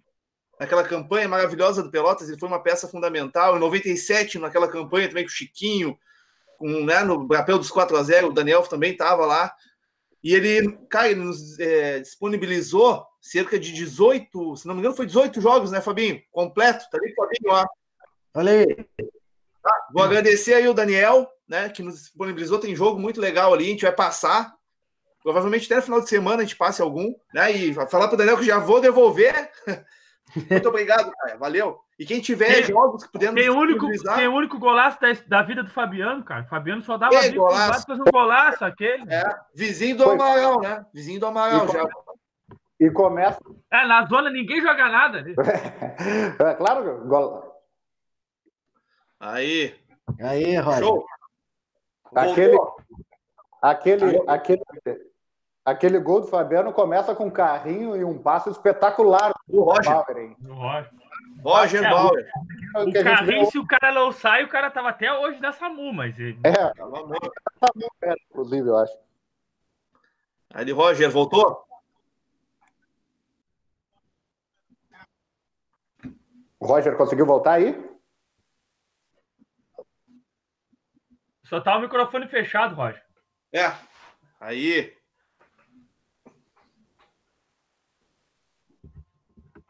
Vê se deu. O microfone dele, para mim, aparece fechado aí.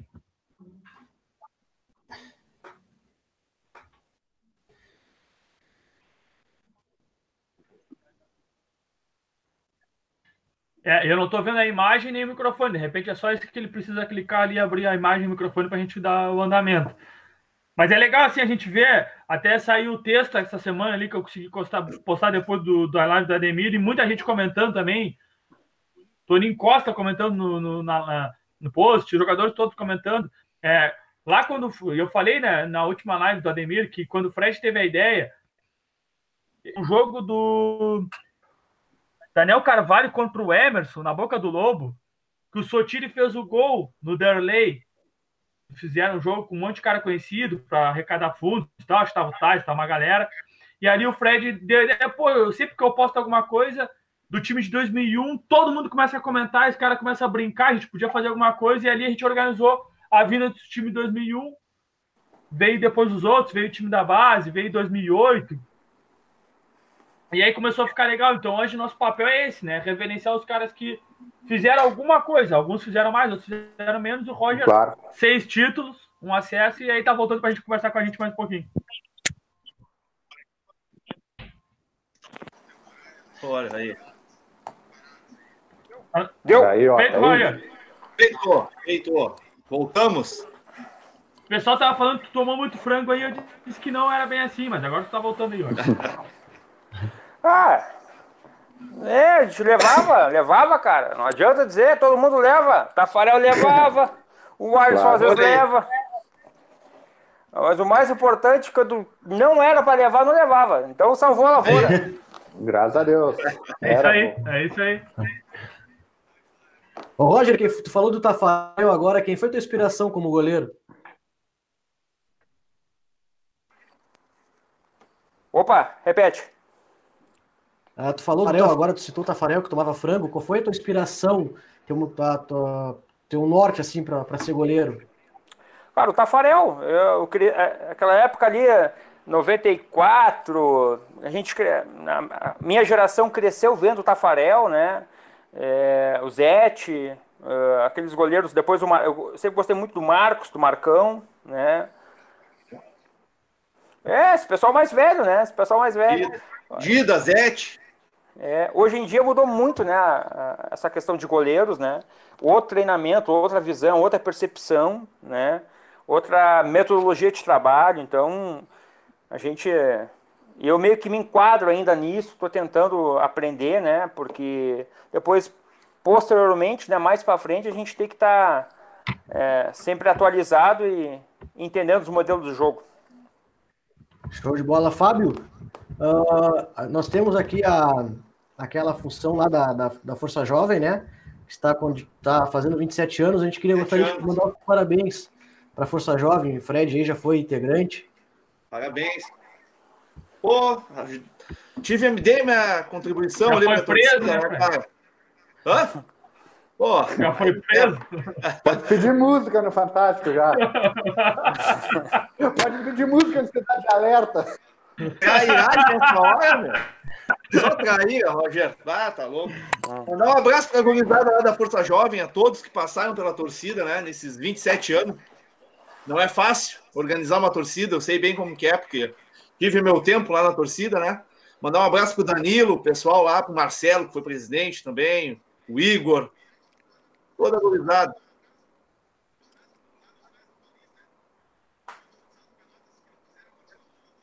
É um absurdo, né, cara? Preconceito contra a pessoa, do nada.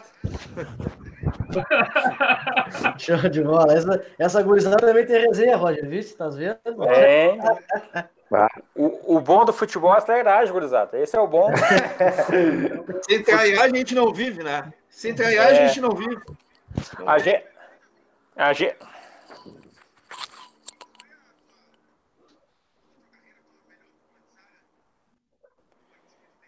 Ah, complicado. Ah, cara, é, é, é, que varia muito, né? Eu, eu, eu, lembro com muito carinho, assim, do Rude e do Aládio. Lembro com carinho deles, assim, entendeu? Porque eles me, me ajudaram muito também na formação de, de atleta, né? Tomando decisões e... É, tecnicamente, a gente sabe que eles tinham as limitações, né? Mas os caras davam muita conta do recado, né? Cresciam em jogos difíceis, né? É, fizeram gols importantes também. Tu vê lá, Ruth fez gol de cabeça, lá de fazia gol de cabeça. Os caras eram é, também tinham as suas uh, as suas armas, né? Então, acho que o Rude e o Aládio ali, muito pelo extra-campo também, os caras eram muito pau-ferro. Verdade. E o dele, como é que era? Era na base da porrada ou na base do carinho com quem tava subindo aí?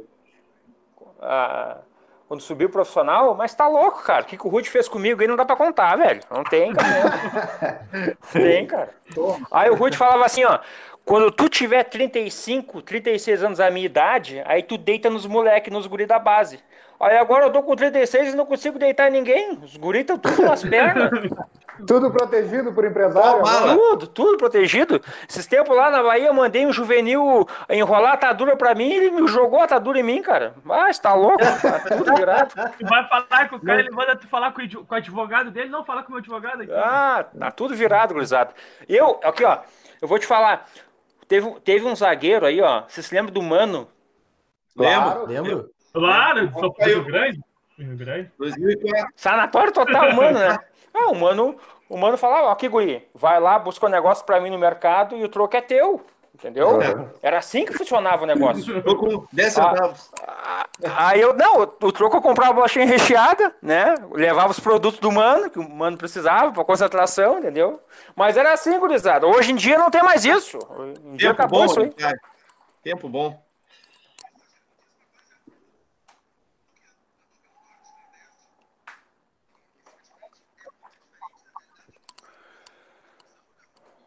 Cara, isso aí é, varia. Varia, porque todo time. Eu, eu, tive uma experiência muito positiva no São Raimundo do Pará, tá? É uma equipe que tem o clássico Raifran lá, tá? Os caras botam 18 mil pessoas no estádio toda hora, 14 mil pessoas, entendeu? E o pessoal é fanático lá. Eu joguei dois campeonatos paraense e agora, ano passado, o amazonense. Varia muito, cara. Muda. Muda na questão de estrutura tá? É, mas tu for ver ali no, no Amazonas, uh, tem um estádio de Copa do Mundo que se joga, campeonato estadual. Vai pouca gente no estádio, é verdade, não tem grande apelo popular. E outras duas subsedes de Copa. Então tu, tu, tu acaba jogando em campo bom, com estádio bom, né, com uma boa estrutura. E os times sempre têm uma sede e, e tem uma. A, a maioria das equipes do norte que eu joguei, todos tinham uma academia, um, um se não tivesse um DM dentro da, da, estrutura, tinha uma fisioterapia fora, né? Então, assim, uh, trabalho não se passa, né? Trabalho não se passa. Mas o que move o futebol, o carro-chefe é o dinheiro. Então, todo clube pequeno, ele quer o quê? A vaga na Copa do Brasil, né? Então, é, é a maneira de tu fazer a gestão no futebol. Todo clube quer chegar na, na Copa do Brasil em uma Série D que tu não tem despesa, né? Que a, CBF custeia né, as viagens. Sim. Então muda bastante né, a questão do, do jogo, é um outro tipo de jogo. É, é, o Sul aí é, é, é, um jogo um pouco mais truncado. Agora, ultimamente, a bola está mais no chão, mas no Norte e no Nordeste o pessoal bota a bola mais no chão, roda mais a bola. Eu vejo que eles é, tentam propor mais o jogo, entendeu? As equipes da, do, do, Nordeste gostam de ficar com a bola. É, essa é a diferença. Porque tem equipes no Sul aí que jogam por uma bola, né? Culturalmente eles Sim. jogam por num contra-ataque, numa bola parada, né? E nesse norte nordeste aí, a grande maioria das equipes eles brigam para ter a bola, né? Eles querem ter a bola e rodar o sistema. E tu pegou assim, a transição.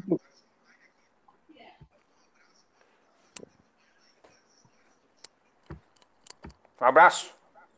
O, outra coisa que tu pegou bastante essa transição aí, que tu falou da postura de jogadores, tu pegou dentro de campo com a tua posição também. A gente estava falando do tu e o Aládio, quem estava mais longe para o tiro de meta, e hoje em dia tu está em atividade ainda e a moda é o goleiro jogar com os pés. Como é que foi essa transição para ti dentro de campo? Cara, bem difícil. Bem difícil porque tá no meu DNA. Uh, ah, quando o zagueiro recua pro goleiro, é porque ele tá apertado. Então eu tenho que dominar Sim. e achar o 9. Sempre foi assim. Aí o 9 dá a casquinha pro, pra, pro Berardo Sim. fazer um facão, né? E aí eu tive uma experiência. Uh, ela foi positiva, acabou sendo negativa com o Thiago Nunes do São Paulo de Rio Grande. Eu não conseguia jogar, cara. Ele, ele, ele queria que jogasse por dentro no volante, volante marcado, Sim. e eu tive muita dificuldade de, de, de, entender o modelo de jogo dele, né? E, e aí, claro, a gente olhava muito vídeo, praticava, né? Porque futebol é repetição, né? Não adianta claro. tu olhar um vídeo e querer fazer que vai dar zebra, vai dar cacaca. Então, ali em, no São Paulo de Rio Grande 2006, é, Galchão Série D, eu joguei poucos jogos e com muita dificuldade, com muito medo. Por que o medo? Porque não é algo que está dentro do meu DNA. Então, através da repetição, corria risco. E quem leva a gol é o goleiro, não é o treinador, entendeu? Então o cara treina a jogada, mas o torcedor lá claro. cobra do goleiro, né? Então eu não consegui ter essa sequência e continuidade com o Thiago Nunes porque ele pedia, né, que o goleiro jogasse muito com o pé e eu, eu sinceramente, tive essa, essa dificuldade com ele ali. Mas hoje, cara, por ter praticado, hoje, por ter buscado também a repetição, eu tenho uma facilidade já. Eu consigo enxergar o volante, eu consigo dar uma linha de passe, eu consigo correr um risco sem fazer com que a equipe uh, sofra um, um. Sim. Tento minimizar Sim. o erro, né? Claro.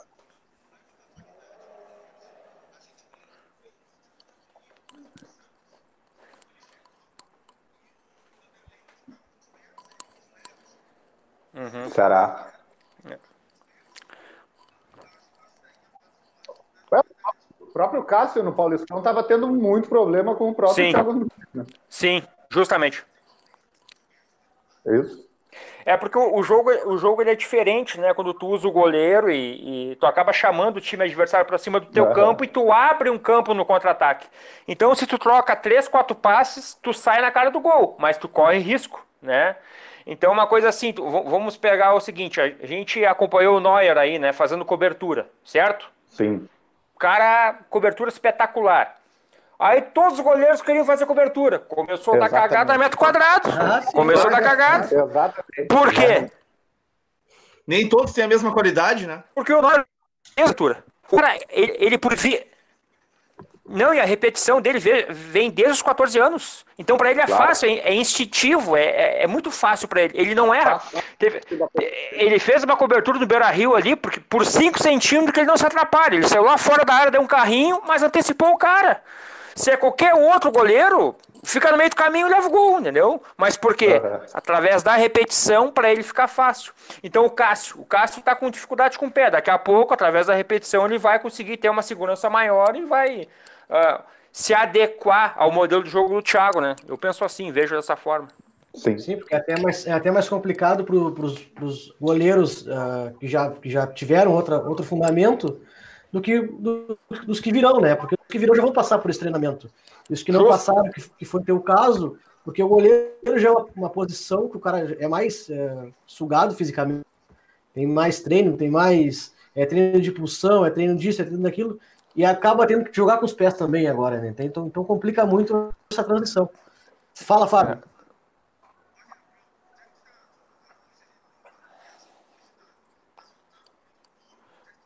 Não, eu tô. Hoje eu resido em Brasília. Eu tô morando em Brasília com a minha esposa e eu estive em São Lourenço agora uns tempos, né? É...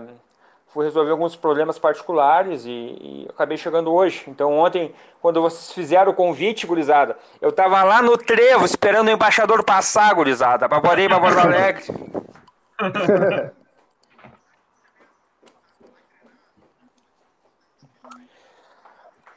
Cheguei a uma conclusão, gurizada. Não adianta treinar, futebol é sorte. O cara se mata treinando aí, ó.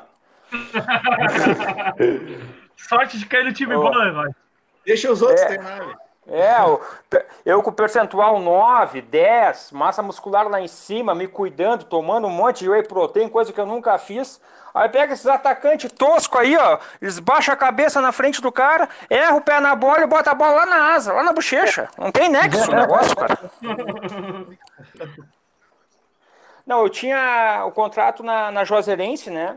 A gente tava bem no Campeonato Baiano, são 10 equipes, a gente estava em quinto, a gente estava galgando ali uma Copa do Nordeste e Copa do Brasil, né?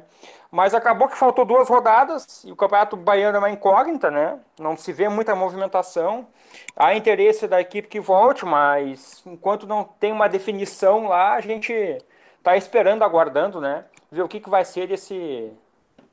É, a tendência é continuar aqui pro norte nordeste. É a tendência. Mas eu vou confessar uma coisa para vocês. Eu tenho muita vontade de jogar uma Série A2 aí, cara. Que coisa boa uma Série A2.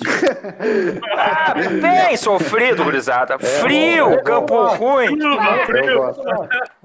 Daqui a pouco eu apareço aí no campo aí, nos fundão aí. E a tua vontade que eu tava. Cai três. Cair três, quatro vezes no jogo, entendeu, cara? Arrumar, com, arrumar confusão. Ah, coisa boa. Não, Pelotas, velho. Ah, cara, é um clube que eu amo, né? Um clube do coração. É... Quem sabe num futuro aí Deus não me dá esse presente, né? Eu. Numa... eu, de... eu se, se, não der jogando, de repente dá como uma outra, numa outra uh, situação, né? É, então a gente, eu torço muito pelo Pelotas e, e, eu acompanho jogos do Pelotas pela rádio. Eu tenho esse costume, então é, é muito bonito assim, cara. A minha, minha esposa acompanha também, a gente gosta. Uh, o último jogo que eu fui na Boca do Lobo foi uh, Pelotas Aimoré. O Cleverson destruiu aquele jogo, coisa linda aquele uhum. jogo. Foi 4, se não me engano. 4 a 0 é, Foi, isso, é, é. é. jogo. Isso, baita jogo. Bah, cara, eu, é, então eu, desequilibrou na reta final ali, desequilibrou muito. Aham, uh -huh, sim. demais. Eu, demais. E, uh, e com certeza, cara, quando, sempre quando eu puder, vou, vou voltar à Boca do Lobo, vou ensinar o caminho uh, futuramente do meu filho, o caminho da Boca do Lobo, entendeu, cara? Porque me marcou muito e, e, e eu fui um atleta profissional, sou um atleta profissional graças a é, o, a, ao sim do, Celso Guimarães, ao, ao, sou muito grato ao Kiko, ao Veraldo, né, que me abriu as portas lá do Pelotas e depois toda a sequência que eu tive, eu, eu, eu louvo a Deus por isso, porque é difícil, gurizada, a gente tem um sonho, às vezes a gente pensa é, que vai ser fácil e, e, lidar com o ser humano, às vezes, com as vontades, né, é, eu não posso me queixar, cara, eu fui muito bem sucedido no clube e sou muito grato a Deus por isso. Eu ia, eu vou fazer duas perguntas de sequência. Uma é rapidinha. Tu falou do Celso Guimarães, a gente pensa em trazer ele para uma live. Tu acha que ia dar um pouquinho de, de resenha do Celso Guimarães ou não, Roger? Nossa, o Celso Guimarães, a velha guarda vai amar, né, gurizada? Tá louco? Ah, ali, ali tem história, cara. Pá, esses caras é. assim, eu acho muito, muito importante, muito importante, cara, é isso que vocês estão fazendo assim, tá? Porque é uma maneira do torcedor também uh, ver um bastidor, né, cara? Às vezes ele, ele acha que o jogador, uh, sei lá, é, é, é, metido, mas não, cara, a gente é que nem eu sou um guerreirinho da bola aí, cara, que eu emoção, sabe? E gosto de jogar, enquanto o telefone estiver tocando, eu vou estar tá jogando, entendeu? E, e, é muito legal de ver vocês assim que são apaixonados pela, uh, pela entidade, pelo clube, né, cara? Então, que o Pelotas possa crescer cada vez mais, que vocês possam unir força. Logo, o Pelotas vai estar entre os grandes, que é o lugar dele, né? Uma série C, uma série B do brasileiro. Eu creio nisso, eu creio na, na que esse tempo vai chegar, entendeu, cara? E, e é, é, um gigante adormecido, cara. O Pelotas tem muito, mas muito potencial. Eu vejo times do norte aí que não tem a metade que o Pelotas tem e consegue emplacar numa série C, numa série B do brasileiro aí. Então, creio que logo a gente vai estar num patamar bom. Amém. O que eu ia falar. coisa que a gente está falando quando, tu, quando caiu o teu sinal, é que a gente está mostrando o outro lado do jogador, né? não é só aquele jogador dentro do campo, ele fora do campo, mostrar aquele carisma que ele tem, né? Vários ali a gente teve, a gente tem torcedores e, e jogadores, colegas teus que estão fazendo comentários, né? É legal, cara. A, gente, a, resenha tem a dar com pau, né? Que a gente não lembra de tudo, né, cara? Mas é, é, é legal, cara. Muita coisa assim que dá para contar. E, e, vocês tendo a, esse canal agora, né? Essa possibilidade vai possibilitar o torcedor se aproximar ainda mais do, do, dos ex-atletas e dos atletas. Com certeza.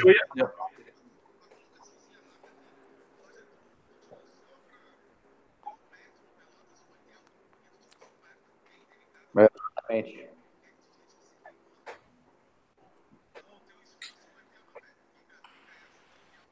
É, e o, fa... e o fato de nós ter convidado aqui, o apelo que ele teve aí perante torcida e jogadores, mostra, e é bem o que ele falou, goleiro vai errar e goleiro não tem ninguém para consertar o erro, ele errou, tá ali. Mas eu acho que o fato de ele ser nosso convidado, nosso ídolo e ter o apelo que teve, mostra que a marca dele é somente positiva na cabeça do torcedor, né? É verdade.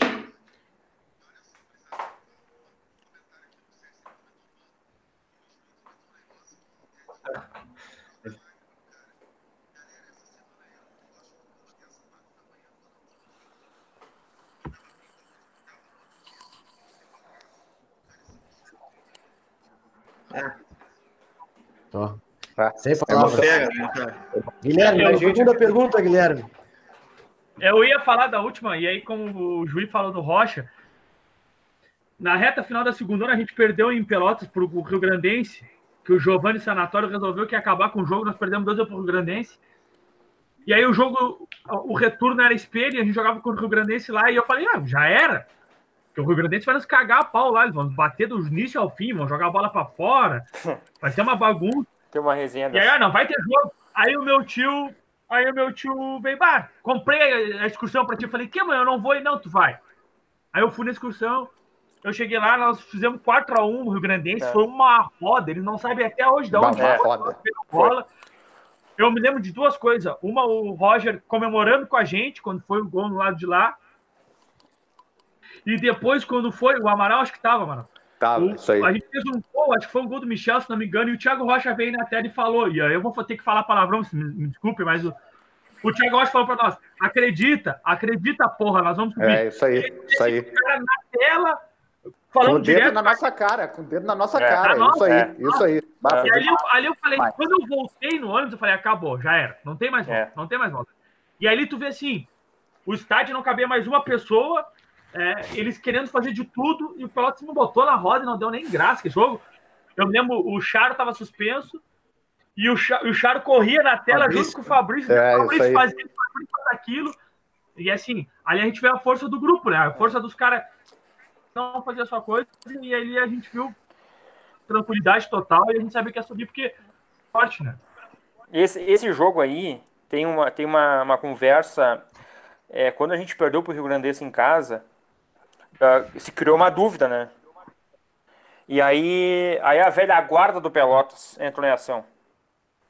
A velha guarda, o doutor Ambrósio, Tavares, uh, o Flávio Gaston, não, não, sei se o doutor Gaston estava, mas o Aleixo, uh, toda a cúpula ali do Pelotas, até quem era oposição, eles se uniram e foram lá na beira do campo e fizeram um pedido, um apelo pra gente. E nisso aí, o doutor Ambrósio, ele, ele leu um poema para nós, do Rudyard Kipling, muito bonito, um escritor inglês. É, C é o nome, até depois vocês podem uh, ir atrás, é muito bonito. Rudyard Kipling C, você é capaz de manter a tua calma quando todo mundo perdeu, desculpa.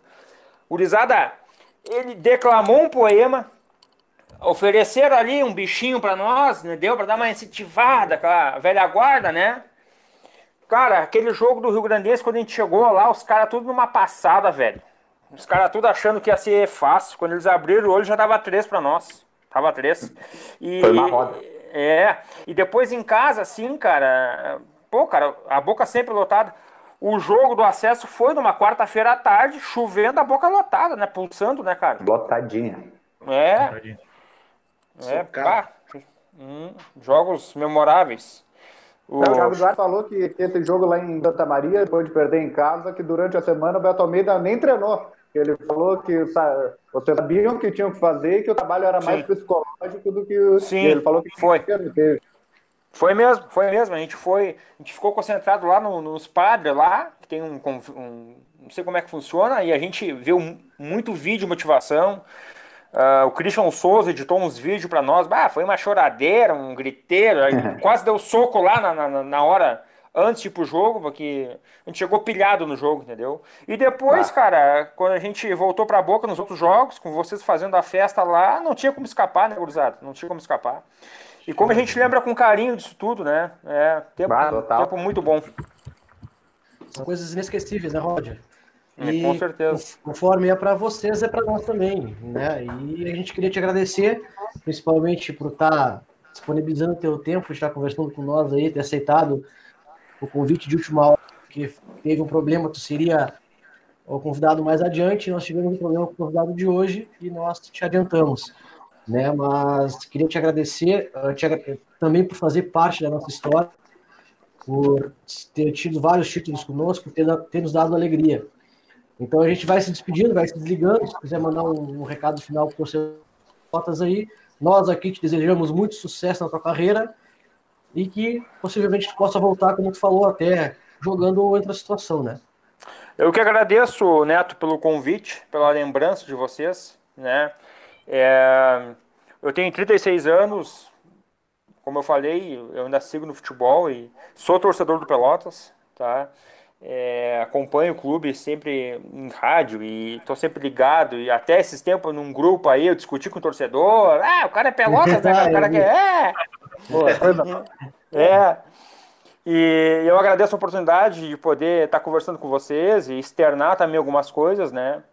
E sempre quando vocês precisarem de alguma coisa, alguma situação, podem me chamar, estou aqui para servir vocês e, e a gente relembrar esses fatos, esses contos aí para mim é gratificante. Agradecer minha família, cara, a minha esposa também, que sempre do meu lado, é loba, sempre junto, parceria, o meu irmão que é Pelotas também, então a gente tem esse vínculo aí, né, de querer o bem o clube e, e eu agradeço a oportunidade. Um grande abraço a todos vocês e estou sempre à disposição de todos.